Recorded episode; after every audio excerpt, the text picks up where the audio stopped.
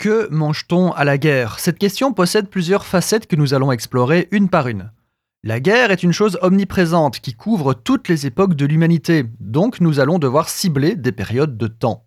La guerre est internationale et la facette géopolitique est aussi un élément à prendre en compte.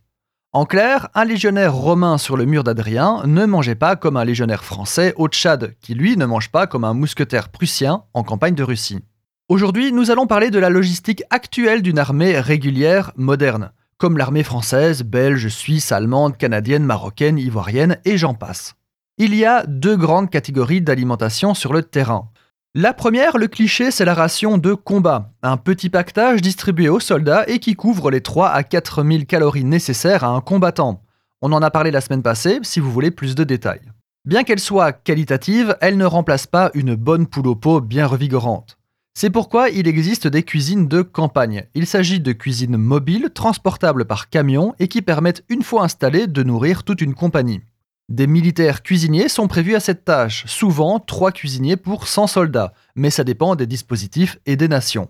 Relié à ce dispositif, une petite équipe équipée d'un camion qui s'occupe d'acheminer les ravitaillements sur les lignes de déploiement au moyen de gros bacs isothermes qui tiennent les aliments au chaud. Les unités moins mobiles ou proches, genre état-major ou QRF, mangent en général dans un réfectoire de campagne attenant à la cuisine.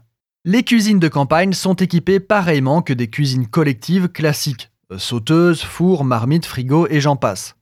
Ces éléments sont parfois disposés dans des véhicules prévus à cet effet ou réunis en blocs remorques.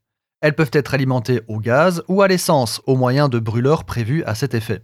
Il est même possible sur certains modèles d'utiliser du combustible type bois ou charbon si le carburant vient à manquer. Au niveau du ravitaillement, c'est toute une chaîne logistique qui livre les produits à intervalles réguliers à la cuisine. Et là, les menus servis n'ont de limite que l'imagination et la bonne volonté des cantiniers.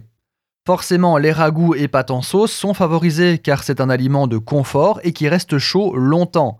Mais on peut très bien faire des steaks, des schnitzels sauce chasseur, des crêpes ou des gâteaux. Seules les fritures sont évitées car elles se transportent très mal. Voilà pour une armée moderne et actuelle, mais nous allons en reparler une autre fois sous le spectre historique. Comment se nourrissaient les hoplites d'Alexandre le Grand? Comment l'armée française de Napoléon mangeait sur les plaines de Russie? Sujet super intéressant, mais je vous laisse digérer tout ça, et à très vite.